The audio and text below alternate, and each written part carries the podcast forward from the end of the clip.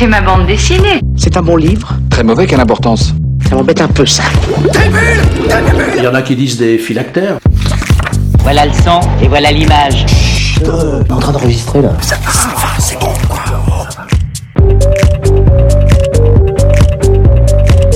Dans ma bulle, l'émission littéraire et BDesque. Bienvenue dans ma bulle. Aujourd'hui, on est trois autour de la table Caroline, Quentin et moi-même. Je vais laisser Quentin commencer pour nous présenter une série de mangas.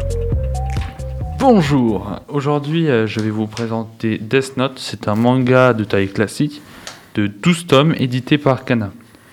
Il est écrit par Tsugomi Oba et dessiné par Takeshi Obata. La couverture du tome 1 est majoritairement noire. Au premier plan, on voit un lycéen qui tient une fouet avec ses deux mains. Derrière, on voit une sorte de monstre humain qui se trouve assis sur un tas de crânes. Pour faire,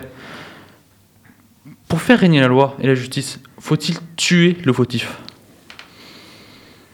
Pour l'his- pour l'histoire, nous suivons un surdoué nommé Light le style à avoir la première place euh, des examens plans nationaux, qui par hasard tombe sur Internet. Internet noir, avec écrit dessus Death Note, un cahier de la mort, appartenant à Ryuk, un dieu, un dieu de la mort. Ou, dans ce carnet, il suffit de mettre le nom et le prénom d'une personne pour que celle-ci meure. Light, le lycéen, affublé de ses nouveaux pouvoirs, souhaite fonder un monde dans le crime, dans, fonder un monde dans lequel le crime et le délit n'existent pas, et dont il serait le Dieu. Mais tuer tous ces criminels comme ça attire forcément les soupçons. Un inspecteur du nom de L, car personne ne connaît réellement son nom, son identité, personne ne le connaît réellement, on ne se connaît même pas son visage, va essayer de l'attraper. Comment Light va-t-il tuer elle? Et comment elle va, va trouver Light? Et s'il y a un dieu de la mort, pourrait-il y en avoir d'autres? En termes de graphisme, c'est juste magnifique. Takeshi Wata arrive à dessiner des humains très réalistes et aussi à faire des monstres, des créatures difformes, toujours aussi bien. Le style, c'est assez manga classique, même si moi je suis très fier de ça. Voilà. Merci.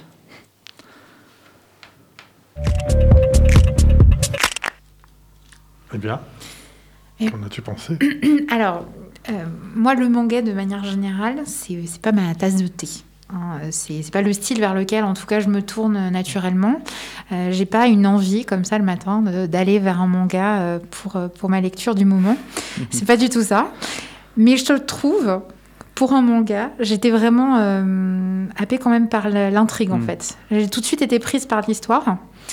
Donc, je reviens un petit peu sur... euh, sur mes préjugés, on va dire, euh, qui sont quand même très importants parce que j'ai essayé plusieurs fois et euh, ça- j'ai du Mm. mal quand même. Mais, euh, mais vraiment, l'intrigue m'a beaucoup plu. Le dessin, euh, euh, disons les personnages, en tout cas les, les personnages humains euh, au visage humain, j'accroche toujours pas. Oui. Mais je pense que c'est le, le type de dessin au niveau ça, du oui. visage, j'arrive pas du tout à accrocher.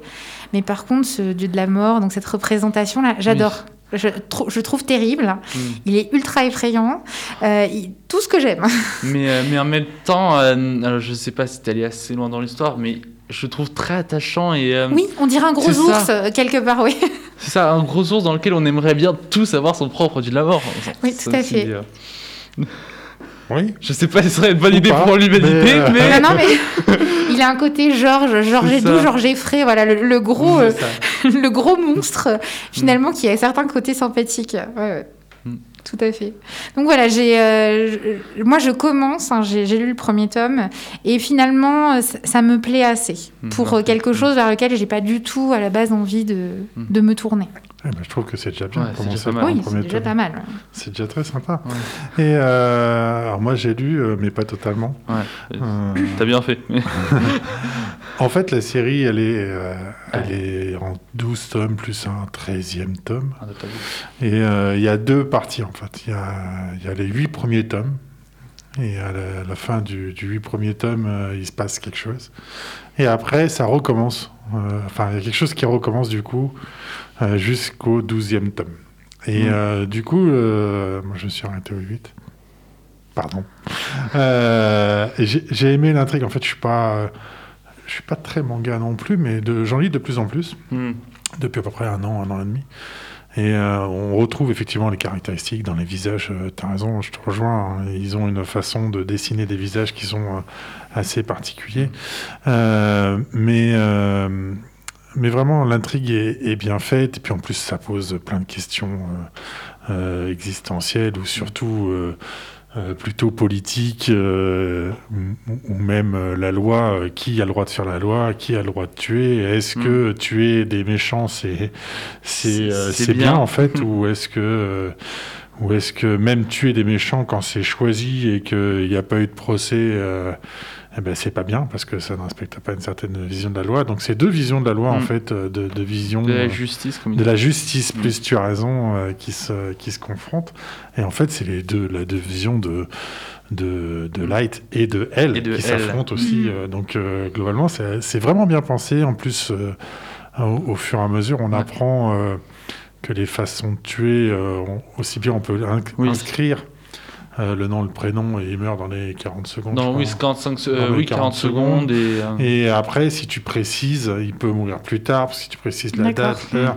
Et euh, du coup, c'est aussi ce jeu. euh, c'est je alors, donne la règle du, du carnet. voilà, c'est la, il y, a- y tout mais- un tas de règles dans le Death Note, Mm. et finalement, euh, c'est ce qui permet cette confrontation euh, entre, euh, entre les, les deux euh, personnages principaux. Donc, euh, Mm. ouais, c'est vraiment. J'ai j'ai lu les, les huit premiers assez vite, et après, euh, arrivé à la fin du huitième, je me suis dit, bon, Je tiens, je j'ai pas envie de lire la suite. Euh, mais il euh, faudra que je le fasse, juste pour, euh, par Ouais. curiosité, il faudra que je prenne le temps de le faire. C'est juste que j'ai pas vraiment le temps. Hmm. Euh, Euh, Juste pour revenir sur la- les visages, en fait, euh, ce, qui est, ce qui est bizarre pour moi, en tout cas en tant que lectrice, c'est qu'à la fois, je trouve ça hyper, je trouve très intéressant euh, les expressions du visage qui sont hyper, euh, hyper fortes. Ah, ce- Et en même temps, je trouve que les visages sont super stéréotypés. Mm. Finalement, il y a assez peu de différence entre les, les différentes personnes. Mm. Et c'est ça qui est dingue parce que, alors on va en reparler tout à l'heure avec Magasin Général où euh, finalement on a beaucoup de personnages qui ont des gueules particulières. Mais c'est vraiment quelque chose qui me gêne profondément dans le manga. C'est ces stéréotypes où finalement j'ai l'impression de voir à chaque fois exactement le même visage. Et en même temps, euh, quand il y a beaucoup de colère, euh, de la tristesse, on est dans des, euh, des, des expressions très fortes. Oui, ils, ils utilisent beaucoup les gros plans en plus oui. Ouais. sur, sur les Ouais. visages. Donc les visages sont réellement bien dessinés. mais c'est tous Euh, les mêmes. c'est- Mais c'est tous les mêmes, effectivement. Même les cheveux, euh, même, même quand ils. Même les deux, là, ils se ressemblent énormément, en fait. Quand on regarde. euh, Oui, si on cette se euh, ils se Hmm. ressemblent énormément. Donc, euh, Ah oui. euh, euh, c'est- il y a vraiment ces stéréotypes. On voit toujours les gros, des gros yeux qui ressortent. Enfin, Mhm. il y y, a toujours ce stéréotype-là. Mais globalement, je, enfin, euh, effectivement, ils sont aussi très très forts. hein, Oui, tu l'as dit sur les expressions. Ils font des très très belles émotions. Quand on, on arrive, sans même lire les, les- les bulles, on arrive déjà à cerner la folie, la colère, la tristesse. C'est, je trouve que c'est aussi c'est ce que j'aime beaucoup dans le manga classique, enfin le dessin du manga classique, c'est que les émotions, euh, c'est que les émotions, ils sont très très bien dessinés. Donc même si tu lis pas les bulles, tu veux comprendre un minimum ce que les personnages ressentent. C'est Mhm. pour ça que tu as réussi à le lire aussi vite. Non, je- non, je non, Sympa non, j'ai vraiment lu les bulles, mais euh, Je te t'inquiète. Hmm. Bon, bah écoute, euh, est-ce que vous voulez rajouter quelque chose? Non, c'est bon. C'est bon? Je vais te laisser commencer.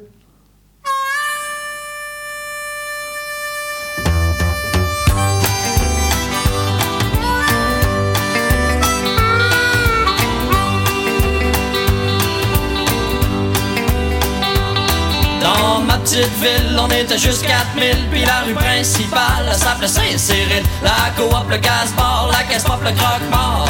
Et le magasin général Quand j'y retourne, ça me faisait mal. Il est tombé une bombe sa rue principale. Depuis qu'ils ont construit le centre d'achat. Si vous n'êtes pas québécois, cette chanson ne vous dit probablement rien du tout. Pourtant, pour beaucoup de francophones, elle est reconnaissable dès les premières notes.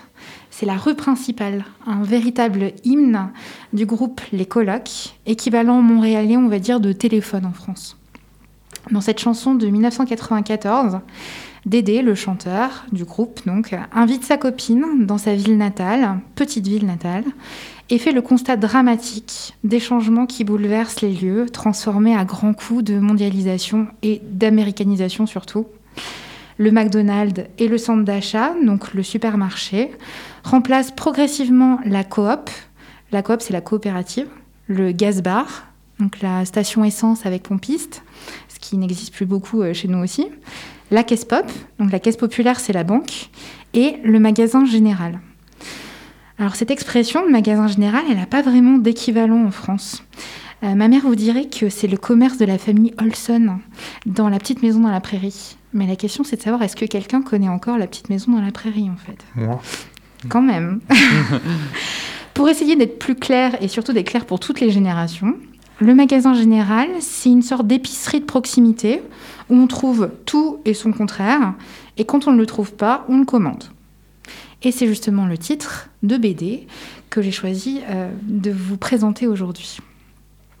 Le magasin général, c'est une série dessinée au format assez classique, une petite pépite, fruit d'une très belle collaboration entre le québécois Jean-Louis Tripp et le français Régis Loisel, qui est paru entre 2006 et 2014 chez Casterman. Alors en réalité, on a des premières parutions dès 2000, en fait, des, des premières planches. Les deux auteurs mêlent leurs plumes, leurs crayons, parce qu'ils sont dessinateurs tous les deux et scénaristes, mais aussi leur langue. D'un côté, le français québécois et le français de France. Ce qui est aussi intéressant, c'est que le projet lui-même a beaucoup évolué dans le temps. Les auteurs n'avaient pas du tout prévu de proposer une série aussi longue. Ils semblent avoir été un peu dépassés par leur propre histoire, et finalement, neuf tomes sont nés de cette association. À travers cette BD, Tripp et Loisel font le portrait d'un village québécois du début du XXe siècle, qui s'appelle Notre-Dame-des-Lacs, et de ses habitants. Ils nous racontent leur vie, et en particulier celle de Marie Ducharme, personnage central de cette histoire, dont le mari décède, et lui lègue le magasin général, seul commerce autour duquel gravite la vie et l'activité du village.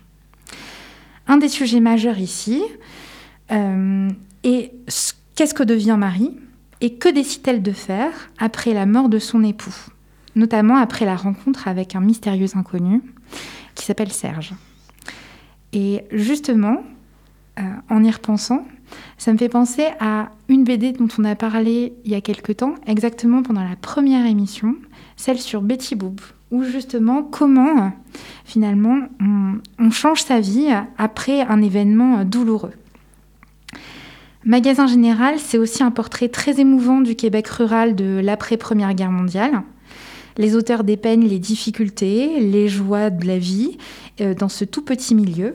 Ils racontent les naissances, les décès des jeunes comme des moins jeunes d'ailleurs, les conflits, les fêtes, les travaux, la musique, les amours, les amitiés, les aventures et tous les bouleversements qui transforment, pour le meilleur comme pour le pire, ce village de 200 âmes. On s'attarde aussi sur des personnages particulièrement touchants. Cette BT, c'est une vraie galerie de portraits et même de gueules qui ne tombe absolument jamais ni dans le pathos euh, ni dans la simplicité. Tout est en nuances. Tous les personnages sont complexes. On rencontre, pour n'en citer que quelques-uns, Marie, la gérante, la gérante d'abord assez discrète du, ma du, magasin général. Les sœurs Gladu, sorte de triplettes de Belleville, ultra bigotes. Régent, le jeune curé en crise de foi religieuse. Gaëtan, le gentil fou du village, longiligne et dansant. Serge, le bel étranger énigmatique qui vient bouleverser l'équilibre fragile de ce petit milieu fermé. Pour ma part, mon personnage préféré est encore un vieux, après la grand-mère de Marjane Satrapi, c'est Noël Poulain qui vient toucher mon cœur de lectrice. Noël, c'est un fier barbu échevelé, un petit papy un peu bourru et pourtant plein de poésie. Athée et pourtant meilleur copain du curé. Un autre personnage n'est quasiment pas visible, c'est Félix Ducharme, époux défunt de Marie, et qui apparaît tout au long des neuf tomes euh, comme une sorte de voix off en fait dans l'histoire et qui euh, donne un côté, qui a un côté un petit peu ange gardien du village et en particulier de Marie.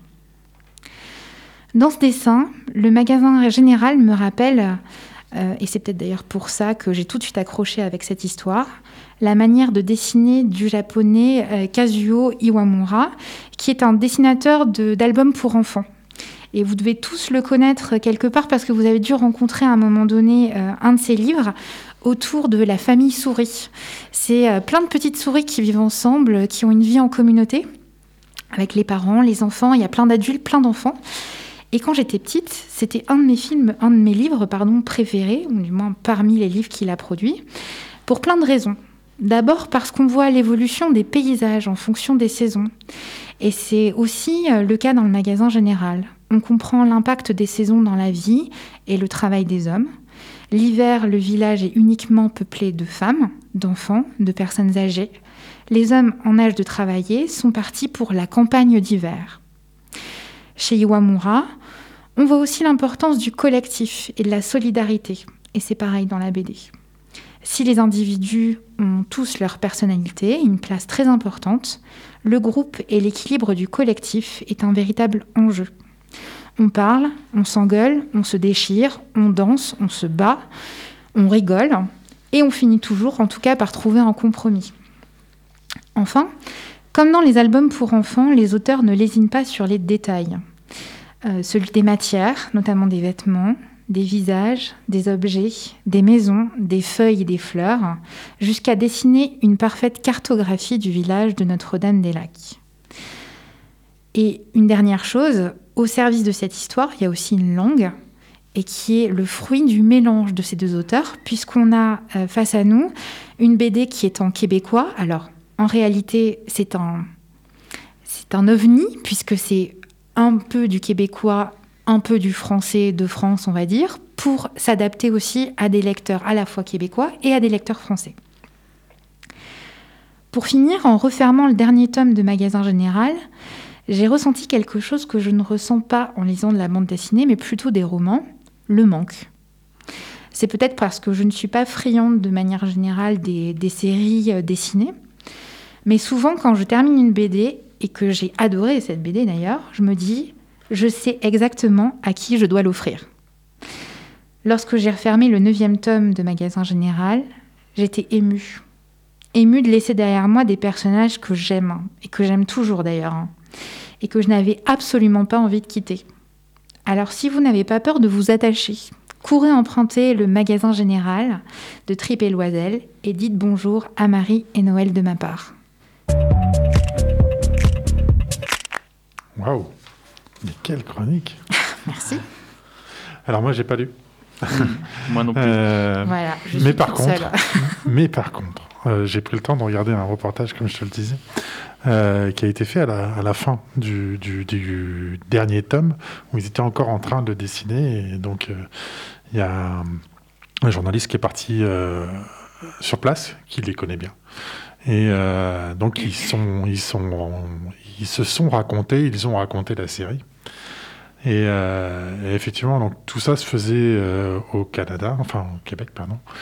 Et c'est très intéressant de les écouter. Hein. Je donnerai le lien pour le mettre dans la, dans le podcast, euh, dans le lien du podcast.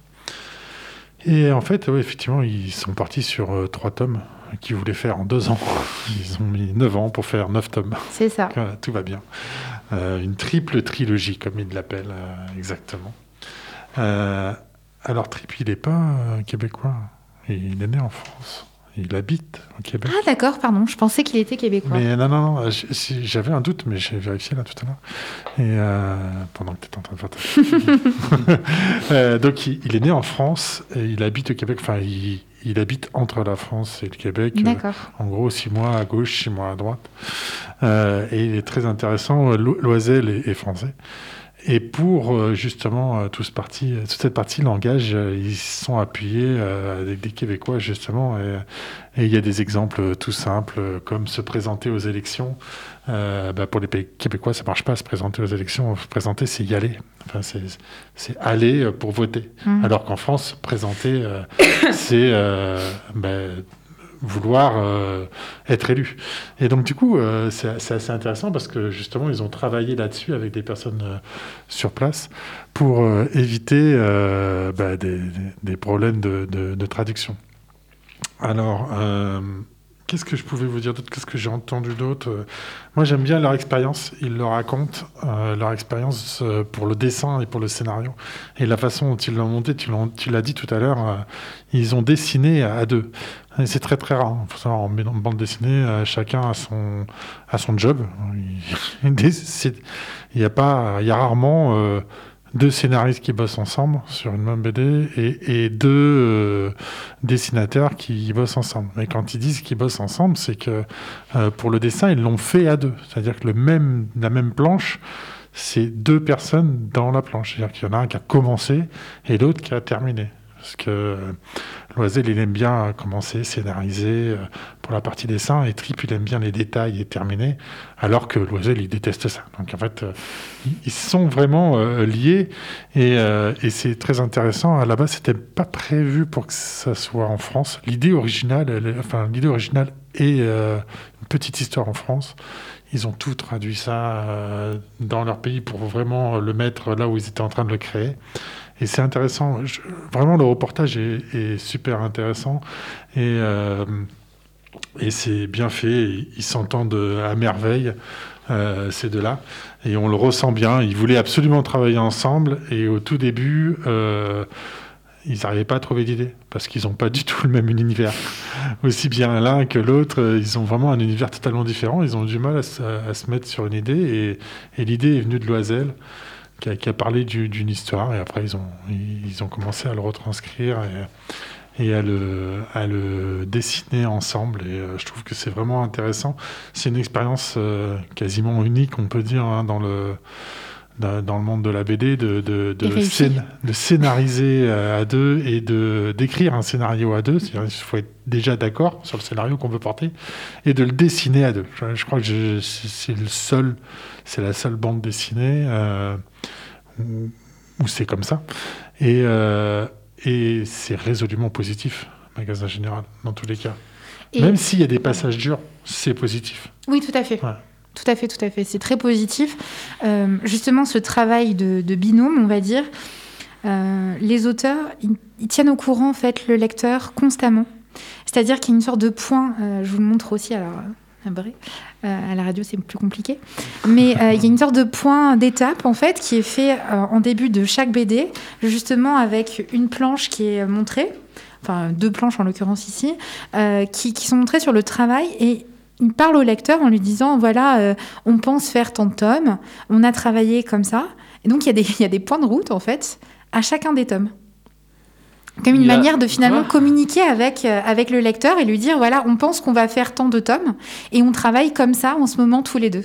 Donc il- en plus, ils, ils se contredisent euh, au fur et à mesure, mais c'est pas grave en fait. C'est tout le monde accepte ça à la lecture du, du docu- du document, mais c'est une manière de dire au lecteur voilà, nous pour l'instant on travaille comme ça et on pense qu'on va euh, produire tant de tomes dans le futur. Donc, dans, dans, dans le livre, sur une planche, il y a les, les auteurs, euh, les dessinateurs, ils disent que ce qu'on va faire dans le livre. Sur le premier. Sur Ils le disent premier comment ils travaillent. Ah, c'est génial Voilà. Ouais, mais c'est très intéressant en fait. Et, et vraiment, leur façon de travailler, euh, elle est, euh, elle est hors norme, quoi. Et euh, il disait qu'à l'origine, il voulait le- le mettre dans les années 40. Et euh, ça a été mis dans les années 20, je crois, pour un problème d'électricité, parce qu'ils savaient qu'ils allaient avoir des problèmes avec la notion d'électricité. Et donc, ils, font évoluer, ils ont fait évoluer leur histoire euh, entre le début et la fin. Ils expliquent très bien que c'est la même histoire. Ils voulaient raconter la même chose. Donc tout ce qu'ils ont, tout ce qu'ils ont amené au début, c'est ce qui se passe jusqu'à la fin. Sauf que au fur et à mesure, ils ont développé les personnages l'alentour et en fait, ils ont développé euh, le village. C'est devenu une histoire de personnes euh, c'est parti d'une histoire de personne et c'est devenu une histoire de village Mhm. et de magasin général parce que ce magasin général, comme on peut, euh, comme on peut le penser aujourd'hui dans les petits villages, c'est la supérette où il y a tout quoi. Il y a- il y a- c'est- on peut imaginer que c'est euh, la poste, on peut imaginer entre Oui, guillemets. c'est hein, c'est un peu cet équivalent de, de, de tous les services au même endroit. Mhm. Et finalement, en héritant euh, de son mari qui est mort, donc euh, elle est, euh, elle est en pleine détresse, mais elle devient la personne la plus importante du village. Donc c'est ça aussi qui, qui est intéressant dans, dans- dans toute cette histoire. Et moi, je, comme je l'ai dit, hein, je ne les, les- ai pas lus, je, je vais les lire. Ils ont ressorti une intégrale, en fait, trois triptyques. Ils les ont euh, ressortis là euh, il n'y a pas longtemps. Euh, je ne sais pas si par contre ce que tu dis là sur l'évolution, il a été fait dès les premières Ah, ça, je sais pas par contre. Faudrait que pas je- faudrait que je regarde. Euh, tu disais que c'était le. Donc, on partait des personnages pour arriver à vraiment cette communauté, ce Mm. village. Euh, il faut pas imaginer qu'à travers l'histoire, euh, les personnages se perdent, se perdent pardon, ou les personnalités. Au contraire, le, personnage de Marie, mais en réalité, c'est le cas pour tous, les, tous les personnages, ils sont hyper intéressants parce qu'ils évoluent beaucoup. Et euh, Marie, encore une fois, c'est un personnage hyper discret sur, sur lequel le, enfin, le ciel lui tombe sur la tête vraiment et euh, qui va mais s'émanciper de façon incroyable à travers cette histoire et euh, grâce aux autres, à elle-même, à ce qu'elle va produire. Enfin, c'est un personnage vraiment incroyable de ce côté-là. Donc les, personnalités aussi se développent beaucoup. Donc euh, on, a, on a en parallèle à la fois l'aspect communauté qui est très fort, hein, le collectif il est très très fort dans, ce, dans cet ensemble de BD, mais les individus sont hyper léchés, hyper intéressants. Euh, y a, encore une fois, il y a beaucoup de nuances dans leur personnalité, dans leur choix, dans leur goût, euh, dans leur réflexion personnelle. Et c'est en ça, moi, je trouve que c'est vraiment très très beau. hein. Il n'y a aucun, euh, aucune relation et aucun personnage manichéen, euh, aucun personnage en demi-teinte. Tout est vraiment dans la nuance, dans la délicatesse. Et c'est voilà, c'est magnifique. Oui, et euh, ce sont deux grands auteurs. Hein. Euh, Loisel, euh, il a fait Peter Pan. Si je t'engage d'aller le voir, il y, a une intégrale qui est magnifique. Il a aussi fait La quête de l'oiseau du temps, magasin général, Le Grand Mort. c'est aussi quelque chose qui est assez connu de, de Loisel. Et dernièrement, sa série avec euh, une sortie en novembre 2020, c'est Putain de salopard. Le deuxième euh, tome est sorti. Euh, très intéressante aussi, avec un dessin qui est du coup là très actuel et, et avec Oli- Olivier Pont au dessin. Et voilà, si, si t'as aimé, si t'as aimé, moi j'ai vraiment aimé Putain de salopard. Le titre est un peu rigolo, mais donc voilà. Et c'est toujours pareil avec Loisel, on sait jamais comment il va terminer. C'est-à-dire que là. euh, euh, l'éditeur a du mal à savoir combien il y aura de tomes sur euh, cette dernière histoire. Et c'est pas la première fois qu'il fait ça pour le Grand Mort. Je crois qu'il y a eu un petit truc aussi de ce style-là. Ça fonctionne. Voilà, ça fonctionne. Et puis, et puis c'est Loisel, quoi. Quand il fait un, quand il fait quelque chose, je crois que l'éditeur lui donne pas, lui, lui donne un petit peu une carte blanche. Et Jean-Louis Tripp, qui euh, lui a écrit récemment, parce qu'il en a écrit aussi plein. euh, je vous le conseille, mais euh, un peu moins pour les jeunes. Extase, c'est deux tomes sur sa vie personnelle, qui est un petit peu fantastique. Voilà, il décrit, il décrit toutes ses expériences de vie et d'amour, de sexualité, et du coup, de manière très très ouverte. Ça vaut le coup d'être lu.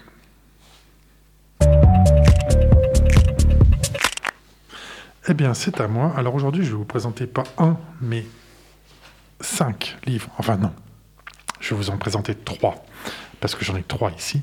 Euh, mais en fait, c'est cinq qui vont sortir entre euh, fin 2020 et euh, premier semestre 2021.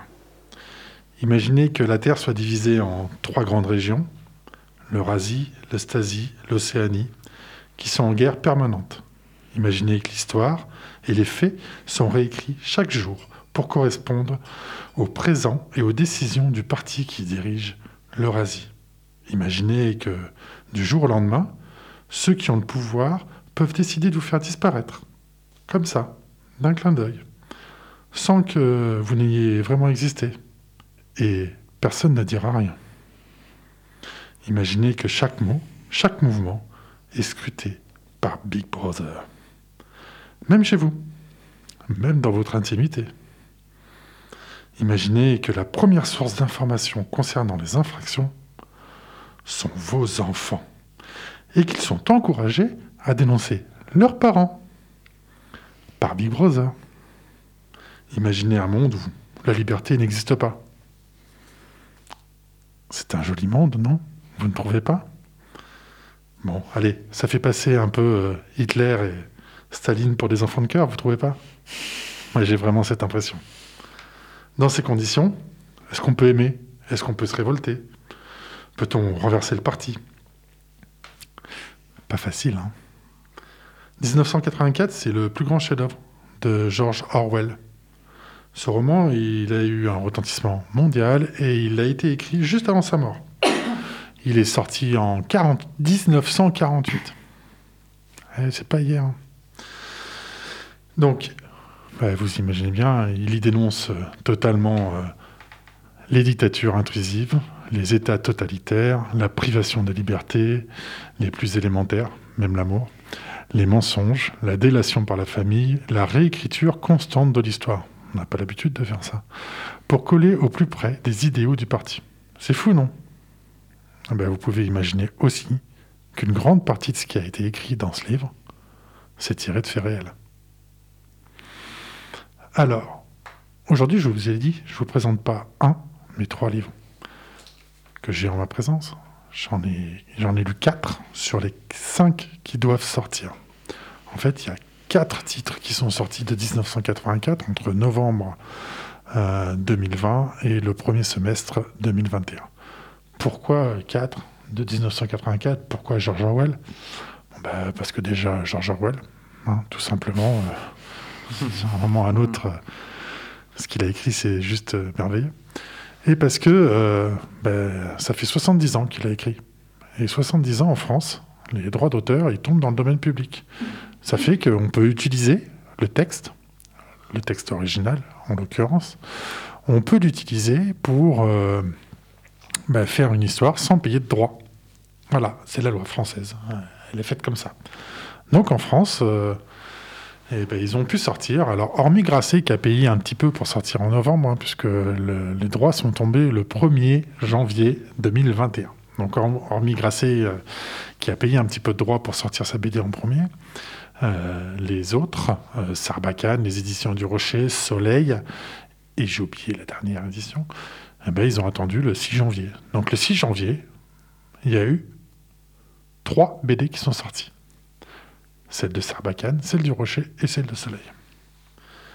Alors, euh, bah, comment s'en sortir? Parce que euh, c'est bien beau, euh, mais on va pas tous lire euh, toute la BD.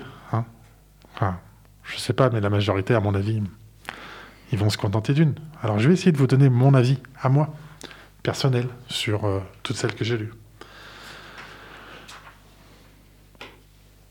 Je vais commencer par la version de Grasset, puisque c'est la première qui était sortie. Alors, Grasset, ils ont fait euh, une adaptation la plus proche possible du livre. L'univers graphique, il est gris, il est austère. On y retrouve les personnages en bleu de travail, enfin en gris de travail, en l'occurrence. Ça se passe à Londres, enfin bon, à Londres qui n'existe pas vraiment. Et euh, on y retrouve tout ce qui se passe dans le bouquin. Enfin, tout. Presque tout, hein, parce que c'est pas facile de tout décrire. Et euh, même la lecture est oppressante. En fait, il a réellement même mis l'esprit du livre dans la BD. Donc on est oppressé quand on lit cette BD. Elle est longue, elle est intense, il y a beaucoup de texte. Le texte parfois prend le dessus sur le dessin. Et euh, on est vraiment plongé euh, dans un 1984 dans lequel on n'a pas vraiment envie d'y aller. Ça, c'est pour les éditions. euh, donc, c'est dessiné par Fidonesti qui fait un magnifique travail graphique, hein, parce que euh, même si c'est sombre, même si c'est gris, euh, même si les personnages ils font un petit peu peur, c'est quand même une très très belle réussite. La couve, elle est un petit peu, pardon, la couve 1984, on va pouvoir la montrer pour ceux qui nous regardent sur YouTube. Euh, la couve de 1984, euh, c'est un faisceau, un œil, et c'est tout simple. Après, euh, voilà, faut aimer et puis il faut avoir envie euh, vraiment de plonger dans quelque chose qui est euh, sombre, inquiétant et intense. Ça, c'est pour grasser. Je vais vous parler de 1984 euh, de Rocher maintenant. Alors, euh, si tu veux bien, Quentin, montrer. Euh, alors, pas ici, parce que la caméra elle est là-bas. Donc, euh, 1984 de Rocher, eux, le parti pris, il a été assez simple. La couve, je sais pas si ça vous parle, mais moi, j'ai l'impression de voir Staline. Oui. Bon, Euh, a priori, hein, euh, ils ont pris euh, le parti pris de dire qu'on va montrer euh, 1984 avec la tête de Staline.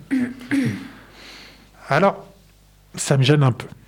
Même si la couve est bien, et qu'on explique réellement euh, à 1984, même si euh, Staline euh, était un petit peu un dictateur, et que c'était un peu un État totalitaire, Orwell, il critiquait pas que Staline. Orwell, il critique Staline, il critique Hitler, il critique tout ce qui est privation des libertés, tout ce qui est État totalitaire, tout ce qui est dictature. Donc pas seulement Staline. Alors oui, un petit peu Staline quand même. Et donc c'est le parti pris de Rocher. Euh, alors Rocher, contrairement à le style graphique, est totalement différent.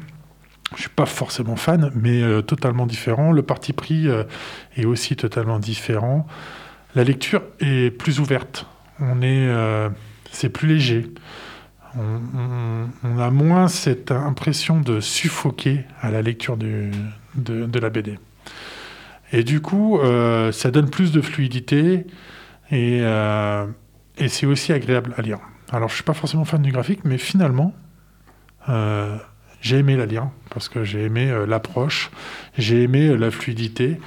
Alors forcément, ils en mettent un petit peu moins, mais pour autant, l'histoire, elle n'a pas été trahie. On, retrouve, quand on lit les deux, euh, quand on lit tous les tomes d'ailleurs, on retrouve euh, la force de l'histoire, l'intensité de l'histoire, on retrouve les mêmes passages importants et euh, on perd pas en, en intensité, en compréhension du roman, même si on ne l'a pas lu, mais on y gagne en fluidité de lecture. Donc ça va dépendre de ce qu'on va chercher. Donc ça, c'est pour les éditions du Rocher. Et la dernière édition, alors je la présente, euh, je présente la dernière, mais je vais vous parler avant de Soleil.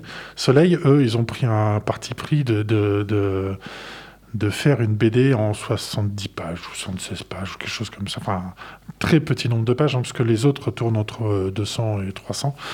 Euh, donc eux, ils ont fait un parti pris de donner au lecteur euh, l'essence, le, le minimum, euh, et, euh, et, au moins juste d'amener les gens à vouloir se dire, ah bah tiens, le thème m'intéresserait peut-être, j'ai envie de lire le roman. Je pense que c'est le parti pris total de Soleil. Et il y a une dernière version qui va sortir. euh, normalement, hmm, c'était prévu en avril de 1984. Alors, j'ai pas encore eu le temps de la voir, de la lire euh, et de la voir non plus.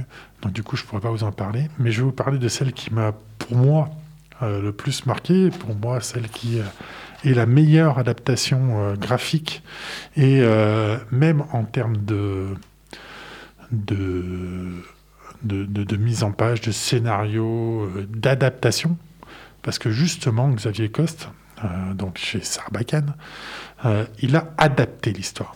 C'est-à-dire qu'il garde l'essence de l'histoire, il garde toute l'histoire, mais par exemple, au lieu que ce soit des grilles de travail, il a apporté un peu de modernité, et dans tous ses personnages, et même dans le visuel, il leur a mis euh, des costumes, parce qu'aujourd'hui on porte des costumes.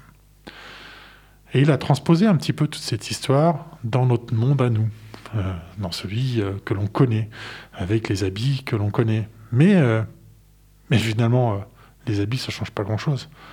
Ça change juste l'aspect visuel. Et en plus, il a opté pour un format carré. Alors au début, je lui ai demandé, parce que je l'ai eu en interview sur euh, Instagram, vous pouvez aller le voir d'ailleurs, et euh, je l'ai eu en interview et je lui ai dit, mais pourquoi ce, format carré? Parce qu'en fait, euh, il trouvait que c'était plus, plus adapté. Et effectivement, ça lui permet de faire des pages complètes sur une image, sur les, maisons, parce que je vous ai pas parlé, mais je vous en ai pas parlé, mais en fait, dans 1984, euh, il y a des maisons, des ministères. D'ailleurs, ça s'appelle même pas comme ça, pas comme ministère, hein, puisque la langue a changé. Il faut savoir que dans 1984, c'est la langue Et la langue c'est une langue raccourcie. On n'a pas besoin de, rajouter tout un tas de choses. On va supprimer des mots pour que le langage soit toujours le même.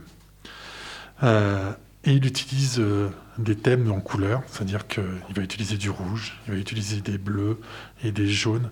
Euh, il y a des pages qui sont graphiquement magnifiques, c'est des tableaux hein, pour certaines. Moi, je suis d'accord avec celle-ci, ça en est. Mais même celle-ci, quand on voit le travail qu'il fait, il est, il y a vraiment une approche graphique qu'on trouvera pas, qu'on trouve pas dans les autres. il y a un travail qui est magnifique il a envie d'adapter cette BD, euh, Xavier Coste. Il, en avait envie depuis euh, ses 18 ans. C'est son premier euh, projet d'école. Et, mais bah, pour des raisons, pour une raison ou pour une autre, on avance. Et puis, il fallait payer des droits. C'était compliqué. Xavier Coste, c'était pas forcément quelqu'un de très connu. Donc, c'est aussi pas forcément simple. Et là, euh, en sachant que les droits allaient sur il a représenté le projet à l'éditeur. Euh, Frédéric Lavavre de Sarbacane. Et euh, au début, il n'était pas trop partant, mais il y a mis tellement de cœur que finalement, il a réussi à le faire. Et pour moi, c'est c'est l'adaptation. Si j'en ai une à conseiller, hein, j'ai aimé, je les ai toutes aimées en fait finalement, pour des raisons différentes. Mais si s'il y en a une à conseiller, c'est celle-ci. Surtout que pour celle-ci, euh, pour ceux qui ont encore la chance, hein, parce qu'ils ont édité à 15 000 exemplaires, et sur ces 15 000 exemplaires, au bout d'une semaine ou deux semaines, elles étaient toutes achetées par les librairies. C'est-à-dire qu'elles n'étaient pas vendues totalement, mais les librairies. Ils ont fait un deuxième tirage. Euh, parce qu'à la fin, pardon, je vais me faire fâcher parce que je ne suis pas près du micro. Parce qu'à la fin, il y a un très beau pop-up. Là, alors je, je pense que vous pourrez le voir. Il est magnifique ce pop-up et qui représente un petit peu la ville où il se trouve avec euh, euh, ce que nous disait Orwell, avec les visages de Big Brother placardés partout, puis un homme qui court et un œil qui vous regarde. alors au début je me suis dit ouais bon allez c'est gadget. Ben, c'est peut-être gadget, mais c'est aussi ce que j'aime. Je crois que je l'ai déjà dit dans les bouquins. Ce que j'aime, c'est quand un livre, c'est un objet. C'est pas juste un livre. C'est pas juste euh, la beauté de ce qui est à l'intérieur. L'objet est important. Et en fait, euh, cette petite ville à la fin, elle en jette quand même. Voilà. Bah, je crois que je vous en ai dit euh, beaucoup. Xavier Coste, il écrit plein de choses. et notamment A comme Eiffel. Il n'y a pas si longtemps que ça. Je crois que c'était sa dernière euh, sa, dernière BD. Euh, mais il a aussi euh, écrit sur des peintres, pour ceux qui aiment la peinture. Alors je suis en train de chercher le nom. Egon, j'ai toujours du mal à le dire. Egon Schiele, je sais pas si ça te parle. Pas du tout. Et eh ben voilà, donc Vivre et mourir chez Casterman. voilà, c'est très beau, très bien fait. Je vous le conseille.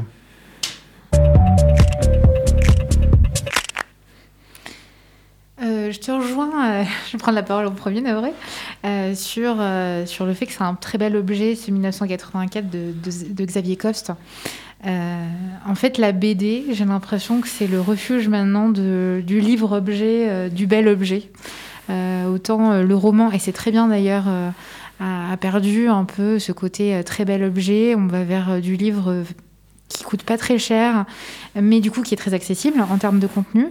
Mais la BD, il y a encore de l'argent qui est mis dans la couleur, dans le papier, dans des belles couvertures.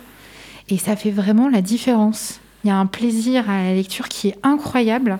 Euh, qu'on peut pas du coup qu'on peut pas comparer avec euh, une tablette euh, de lecture voilà c'est ou un, livre pas pas fait avec beaucoup d'argent en tout cas et ça n'a rien à voir on a des objets d'art qu'on peut avoir dans sa bibliothèque et je trouve ça incroyable d'avoir ça grâce à la bande dessinée de manière générale, cette BD, je l'ai adorée. Je l'ai adorée parce qu'elle m'a permis de faire euh, sortir, disons, des souvenirs que j'avais de 1984, de ma lecture euh, adolescente de 1984. C'est un livre qui m'avait marqué, mais dont j'avais assez peu de souvenirs finalement euh, actuel, enfin aujourd'hui. Et en fait, j'ai eu l'impression vraiment que tout ressortait, Euh, notamment la peur constante. Ah oui. J'étais vraiment, mais il y a un stress euh, profond, alors qui, qui est lié à l'histoire elle-même, hein, mais je trouve que la BD euh, permet vraiment de retrouver ce stress euh, constant euh, du début jusqu'à la fin. Hein, Il n'y a pas, si, il y a peut-être deux trois moments euh, où on se dit tiens ça va être mieux, peut-être qu'on va bon, s'en sortir, peut-être qu'on va s'en sortir et non. Non Pas du tout. voilà. Mais, euh, mais je trouve que ça, ça joue vraiment le, le jeu de, de 1984 où on retrouve cette pression constante et on suit véritablement le personnage principal là-dedans. Euh, voilà. Donc j'ai vraiment retrouvé ça. Et après, esthétiquement, euh, j'ai trouvé ça magnifique.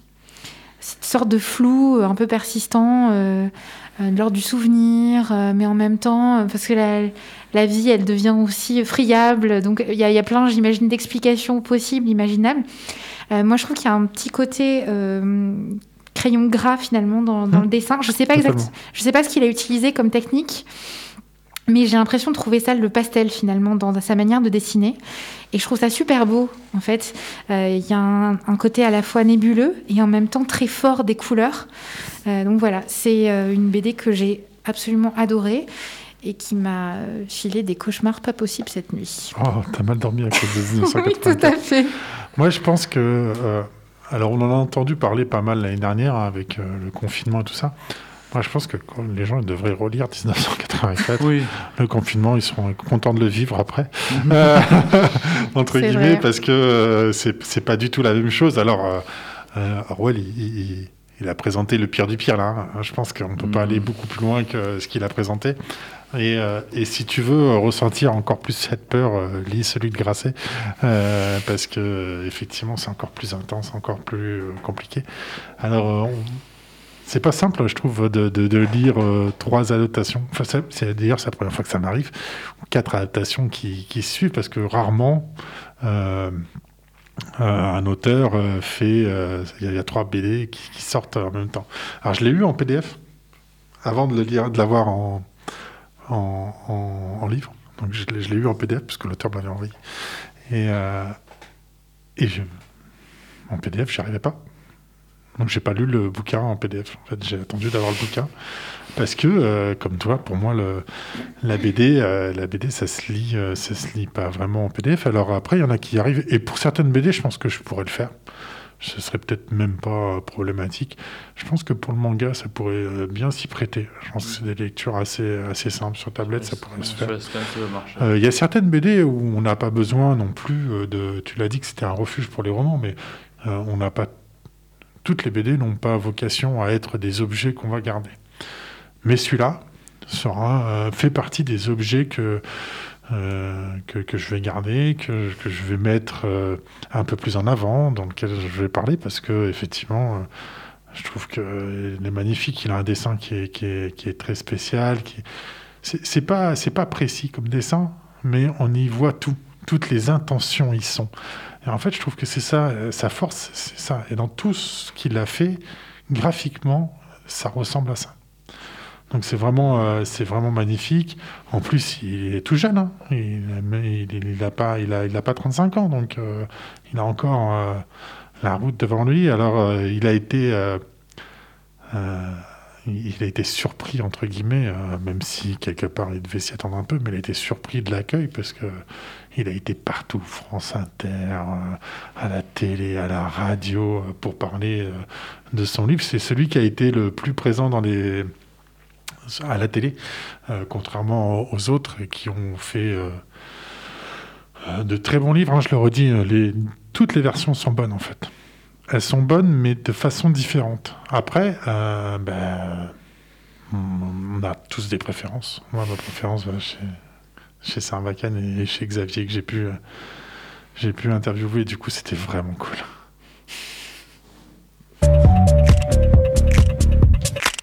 Tu voulais rajouter quelque chose? Ouais, alors, euh, oula, oui, parce que hum, tu parlais de Staline, de Staline qui, pour moi, je pense que Staline c'est vraiment la, la représentation de 1984. Je je vois pas le nazisme, oui, je le vois, mais le nazisme a tout de suite été contré. Donc, je pense que George Orwell ne visait pas forcément le nazisme. Il visait plutôt le communiste à cette époque-là, à mon avis. Ouais, Mais. hum, bah, pour moi, il visait tout le monde. Hein. Oui, non, je pense plus qu'il visait Staline. C'est mon avis personnel. On le ressent avec le camarade qui est om... même dans la BD, il est omniprésent le camarade. Oui, mais je- C'est- c'est- alors peut-être qu'il y a des, des- je, je- je suis d'accord avec toi. Il s'appuie peut-être un peu plus sur sa vision du communisme parce qu'il le connaissait très très bien, mais il, il ne visait pas que le communisme et, et pas que Mm. Staline. Alors effectivement, euh, effectivement, euh, il y a des y a des choses, des privations des libertés euh, sous Staline, comme il y en a eu euh, sur Hitler. Enfin, il y en a eu Mhm. partout. Hein, c'est les, les- les deux les deux là ont été euh, des grands gentils. euh, Ouais, très euh, de cette période. Mm. Euh, et euh, je pense qu'il a pioché un peu partout. Alors Oui. peut-être que ça se ressent un peu plus euh, sur le côté euh, communisme, mais euh, alors c'est même pas le communisme d'ailleurs, parce que c'est Mm. c'est un peu faux de dire Oui, ça. c'est du côté euh, Staline. Je vais me faire fâcher parce que Mm. une phrase d'histoire pas loin. Mais euh, je trouve d'ailleurs dans l'esthétique de Coste, euh, il y a quelque chose des affiches, je trouve, euh, des affiches de l'ex-URSS en fait. euh, Mm. Vraiment beaucoup dans les couleurs, dans les choix Mm. esthétiques, dans la structure aussi euh, de l'image, euh, qui est très très fort. Vraiment, moi ça m'a tout de suite fait penser à ça en fait. Euh, Ouais, les couleurs. Alors, je, je- je suis pas fan du. Je, Je le sais graphisme. je sais pas. Parce que je pense que c'est les, les couleurs sont magnifiques, mais j'ai. Je suis dans un état. Enfin, dans un état. J'ai. Le rouge, le jaune et le gris bleu, je trouvais ça beau, ça, ça, permet- ça permettait à l'histoire, mais en même temps, je trouvais ça moche, répugnant. Je, ça ne m'attirait pas. C'est. Je trouvais qu'avec l'histoire, ça passait tellement bien. Et puis après, je le re-regardais, euh, je, je le réouvrais, je dis, oh putain, non. C'est, c'est, je trouve que c'est un petit peu la beauté, la beauté euh, de ce livre, voir. C'est que ça permet, ça donne une impression rouge. Le rouge, je sais pas qu'est-ce qu'il signifie réellement, mais ça m'oppresse un petit peu, comme tu disais. Ah, c'était le but. Hein. C'était. Eh ben, il a bien réussi, hein, parce que Ouais, clairement, c'est le rouge, et à chaque fois qu'il y a un jaune, alors je me rappelle plus comment, mais je me rappelle qu'on voit beaucoup, euh, je sais plus comment ça s'appelle. Je vois, on voit beaucoup euh, jaune comme si c'était un petit peu la libération. À chaque fois qu'on l'avait jaune, Ah. C'est- C'est les moments, Ah. c'est les moments Ah. un, un peu moins pires. c'est ça, c'est les moments un peu moins pires. C'est quand même. euh, C'est- C'est quand ça se passe à l'intérieur des, des ministères Mm. et euh, quand il est, euh, effectivement, sans vouloir trahir, quand il est en relation avec, avec la femme bah, dont il Mm. est tombé amoureux. c'est ça. Après, le, le fait qu'il y ait de la laideur aussi, euh, ou une sensation d'oppression dans le dessin, euh, ça sert totalement le récit, je veux Oui, dire. D'ailleurs, cette histoire, elle est à la fois hyper intéressante et en même temps, euh, elle est gênante. Ouais. Donc, euh, on, est dans, on est tout à fait dans la continuité de l'écriture, en fait. Mm. Enfin, c'est bien quand il est dans les ministères, hein, pardon. Les jaunes, c'est quand il est à l'intérieur, le rouge, c'est à l'extérieur. Mm. Parce que même dans les moments euh, un peu intimes, euh, quand il est à l'extérieur, c'est encore du rouge. Mm. Ouais. C'est, c'est- je, je, je trouvais cette couleur rouge tellement omniprésente. Il y a plus de rouge. Pour moi, il y a plus de pages rouges, ce que je me ressenti, que de pages jaunes. Ah, je sais pas. Ça m'a. Ça t'a oppressé. Ça m'a. Non, c'est pas. Oui, c'est oppressé, mais ça m'a. Fait, prendre du recul sur le livre. J'ai pris un petit peu de temps avant de rentrer dans l'histoire. C'était ma. Voilà. Mais sinon, j'ai bien aimé. C'est juste Tu- sur le. Tu devrais lire celui de Grasset, tu me diras ce que tu en penses. Non, non, ça va aller. Et le, le petit plus, euh, ah, en fait, en tout début du bouquin, il a mis euh, une autorisation de sortie. Oui. Et là, il, il était vraiment. euh, en fait, il a terminé. Jusqu'au euh, bout. euh, C'est ça, jusqu'au bout. Il a terminé, il a terminé 1984 pendant le premier confinement. Et euh, Ah oui, et- donc c'est révélateur, en plus. ah oui, non, non, non, il a vraiment terminé à 1984 pendant le premier confinement et puis il en pouvait plus. Il en pouvait plus. Trucs, il a dit on va rajouter cette page-là. Et du coup, ils sont tombés d'accord avec l'éditeur. C'était vraiment, euh, c'est vraiment rigolo comme anecdote. Mhm. Et autre anecdote, euh, euh, le- quand il a fini d'écrire, il venait juste d'avoir un enfant. Donc il a eu un bébé en train d'écrire cette histoire. Je- Oh là là. Il faut s'imaginer une histoire ultra sombre qu'il doit écrire avec Oh là là. à l'inverse le bonheur de recevoir un enfant. Et du coup, euh, c'est des petites histoires, en fait, pas, c'est hein. des petites histoires Oui, de oui. l'histoire finalement qui sont assez intéressantes. Et euh, quand il quand il raconte ça, c'est je dis mais comment comment tu as fait pour gérer? Il a dit bah on, on gère, mais mais mais c'est pas simple parce que devoir se replonger dans dans cette écriture. euh, en plus, c'était chez lui, tout était fermé, ça devait pas être simple, quoi. clairement. Eh bien, je crois qu'on a fait le tour ce Ouais, soir. oui, c'est bon. Eh euh, merci beaucoup. Et puis, euh, c'était une belle soirée Mm. avec euh, plein de, de belles lectures. Et euh, à bientôt.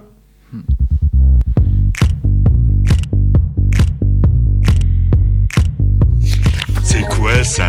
Bah, c'est ma bande dessinée. C'est un bon livre. Très mauvais, quelle importance Ça m'embête un peu, ça. Il y en a qui disent des phylactères. Voilà le son et voilà l'image. en train d'enregistrer, là.